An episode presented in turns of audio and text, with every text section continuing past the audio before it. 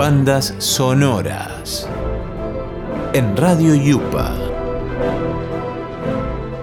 En el año 2002, Roman Polanski estrena El pianista, una adaptación de las memorias del músico polaco de origen judío Ladislao Spilman, pianista profesional, lucha por la supervivencia en Varsovia frente a la invasión nazi.